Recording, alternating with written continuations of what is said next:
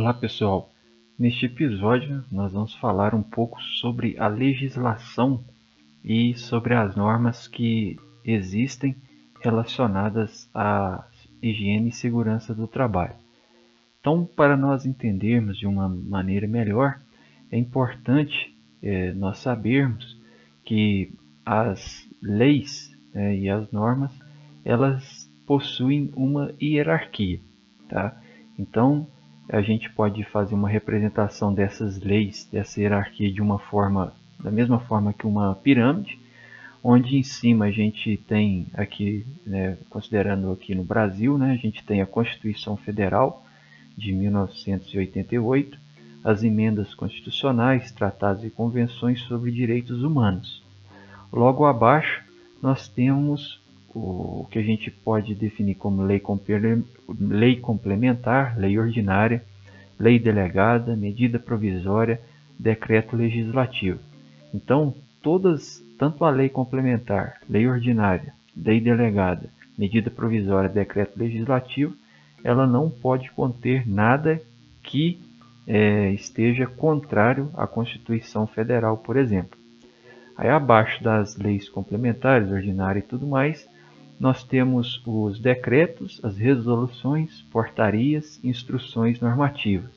Da mesma forma, é, nenhum de, dos decretos, resoluções, portarias e instruções normativas podem contradizer o que as leis complementares, ordinárias, lei delegada ou a Constituição Federal trata.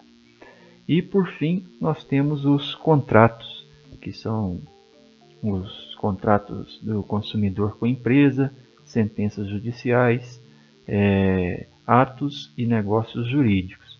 Então, esse, esse, é, esses itens aqui, né, vamos dizer assim, essas normas, eles, é, eles estão na base da pirâmide.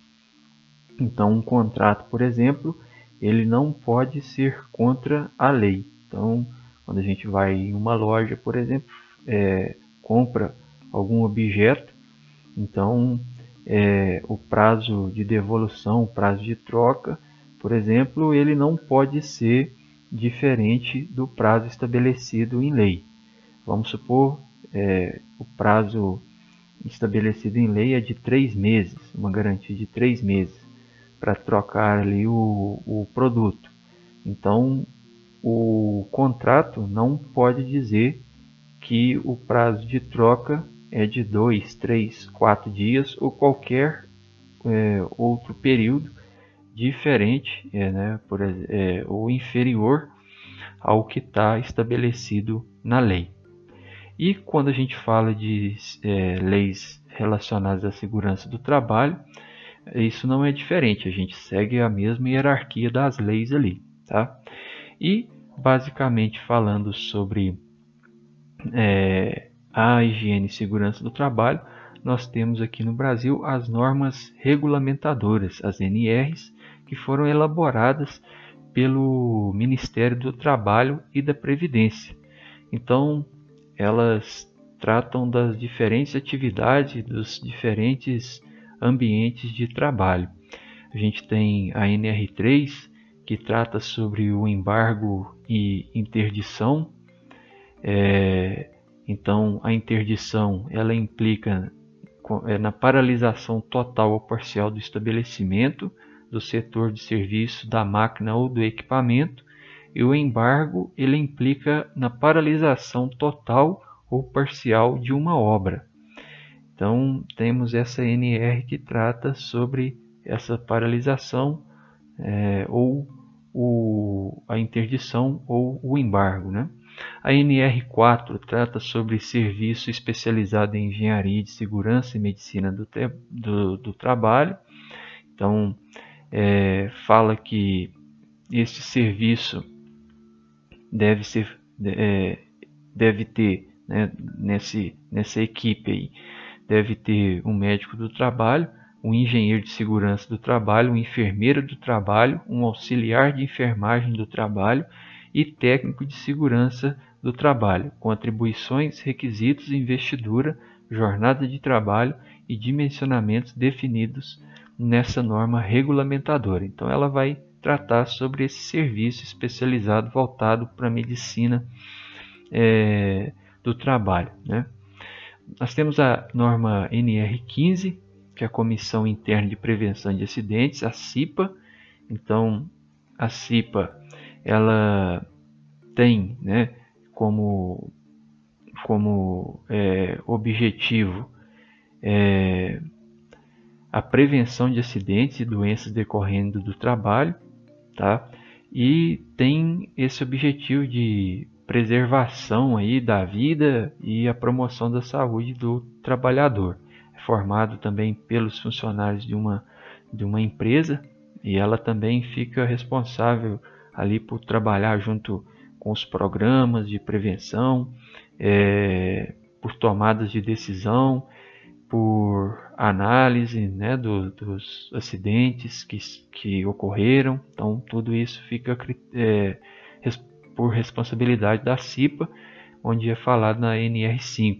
A NR6 fala dos equipamentos de proteção individual, que são os EPIs. A NR7 é o Programa de Controle Médico de Saúde Ocupacional, PCMOS. Está relacionado com os exames que o trabalhador ele tem que fazer quando ele entra na empresa, o exame admissional, o exame periódico de acordo com a atividade que ele exerce e também o exame demissional se por algum motivo o trabalhador né, se desvincular da empresa.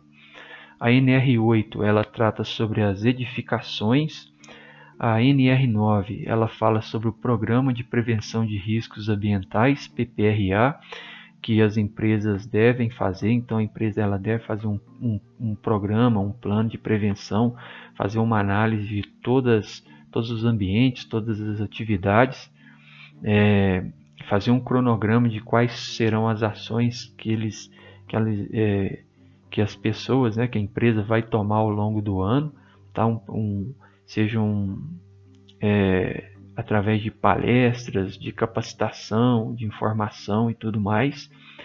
Nós temos a NR10, que é segurança em instalações e serviços de eletricidade. Então, todo serviço que envolva eletricidade, é, a NR10 então estabelece algumas diretrizes para os trabalhadores. A NR11 fala sobre o transporte, movimentação, armazenamento e manuseio de materiais a NR12 sobre a segurança no trabalho em máquinas e equipamentos, então como é, os trabalhadores é, devem proceder, né, como devem ser as atividades, então tudo está relacionado nessa NR.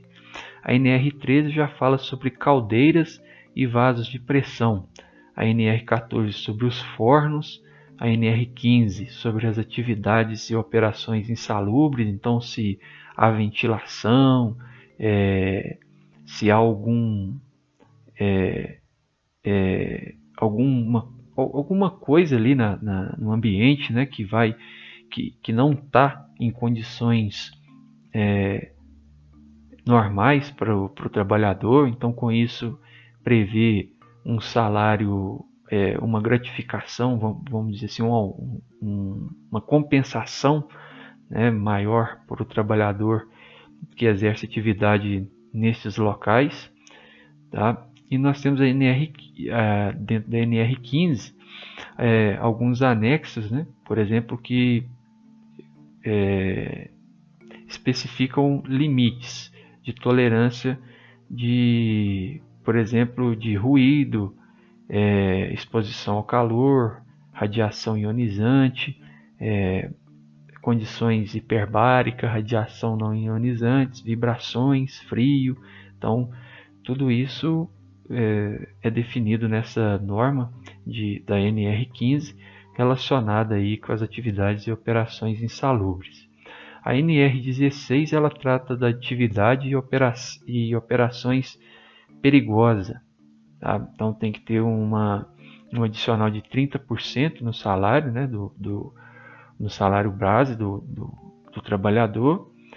É, e essas atividades elas são consideradas perigosas quando é, o, o, funcionário, o empregado, ele trabalha com explosivos é, ou algum produto inflamável radiação ionizantes ou substâncias radioativas.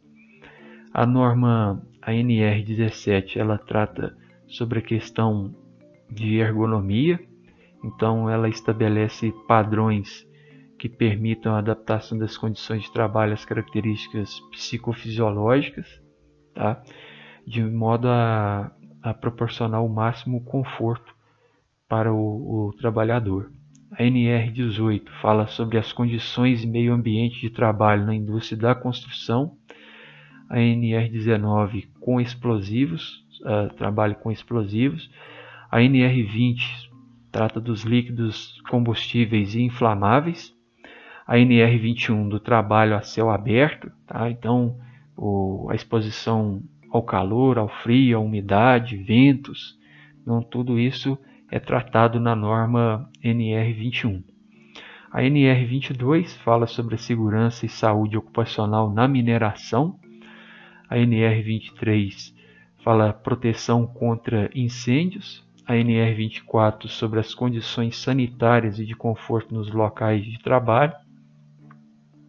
A NR25 fala sobre os resíduos industriais, como eles devem ser tratados e tudo mais. A NR26 fala sobre a sinalização de segurança. NR27 sobre o registro profissional do técnico de segurança do trabalho. É. A NR28 sobre a fiscalização e penalidades. Então, é, define procedimentos a serem adotados pela fiscalização de segurança e saúde do trabalho, delimitando prazos para a correção das irregularidades encontradas, define aplicação de multas, se o local vai ser é, interditado ou embargado. Tá? Então, tudo isso está na norma NR28.